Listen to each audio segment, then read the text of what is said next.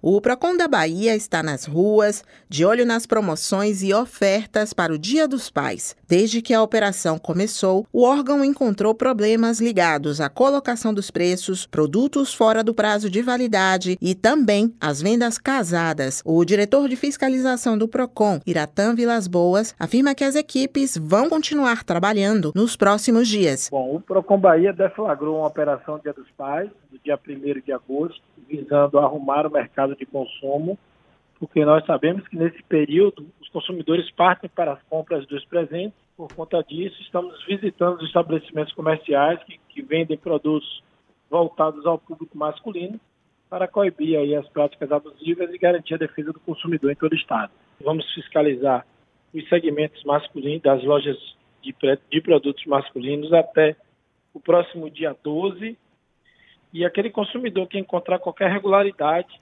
neste segmento, ele, ele poderá buscar um posto de atendimento do PROCON para ter o seu pleito é, atendido ou apresentar denúncia através do aplicativo PROCON BA Mobile, disponível gratuitamente para iOS e Android. O diretor de fiscalização do PROCON, Iratã Vilas Boas, também disse que depois que a comemoração passa, é normal que muita gente procure o órgão de defesa do consumidor. Ele lembra que os baianos devem ficar atentos às regras previstas no Código de Defesa do Consumidor. No caso das lojas físicas, por exemplo, não existe a obrigação de fazer trocas quando o consumidor se arrepende do que comprou. Isso vale para uma roupa em que o tamanho não ficou bom ou que a pessoa presenteada não gostou da cor. Código de Defesa do Consumidor, ele não garante o direito de troca por arrependimento quando a troca é feita em uma loja física. O direito de arrependimento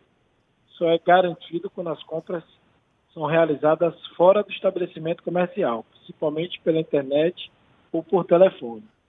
Nas lojas físicas, as trocas por arrependimento elas dependem da política de troca do fornecedor. A ressalva que nós apresentamos é quando o produto ele apresenta um problema de qualidade ou quantidade.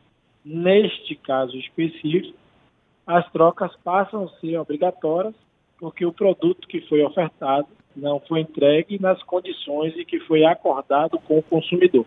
De acordo com um especialista em potencial humano, Ricardo Coanuca, quem é dono de loja ou trabalha com vendas precisa estar atento à qualidade do atendimento prestado aos clientes. Ele acredita que, neste período de datas comemorativas, quando as lojas ficam mais cheias, é comum que a má comunicação gere problemas futuros. Ricardo Coanuca avisa que nem sempre o lojista ou pequeno empreendedor vai ter a chance de mostrar que o atendimento ruim não é o padrão do estabelecimento comercial. A impressão negativa demora para ser desfeita? Se você tem uma, uma experiência negativa, você precisa de 12 experiências positivas para reverter essa uma, né?